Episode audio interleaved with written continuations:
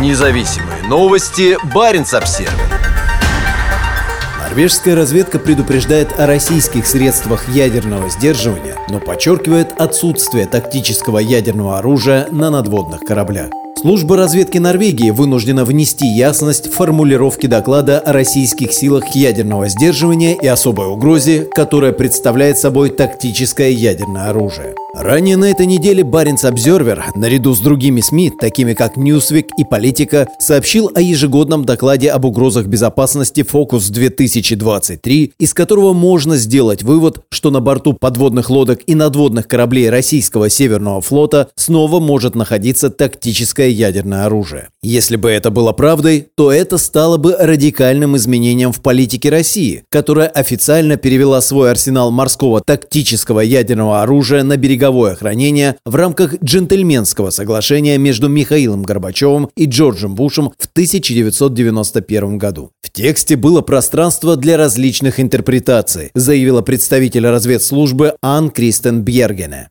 Теперь ведомство уточнило, что в проводимой Москвой политике ядерного сдерживания растет важность именно стратегических ядерных вооружений. В исходный абзац в докладе внесены корректировки. Теперь в нем подчеркивается отсутствие изменений в составе вооружения надводных кораблей. Разведслужба пишет, в результате войны в Украине потенциал российских неядерных сил ослаблен. Это означает, что растущее значение приобретают российские стратегические вооружения. Это означает, что растущее значение приобретают российские стратегические вооружения. В этом контексте одним из основных средств выступают стратегические подводные лодки Северного флота, поскольку они вооружены ядерным оружием. Мы не видим изменений в вооружении надводных кораблей российского Северного флота. В обновленном тексте доклада осталось только одно предложение о тактическом ядерном оружии. Тактическое ядерное оружие представляет особенно серьезную угрозу при нескольких оперативных сценариях, которые могут затрагивать страны НАТО.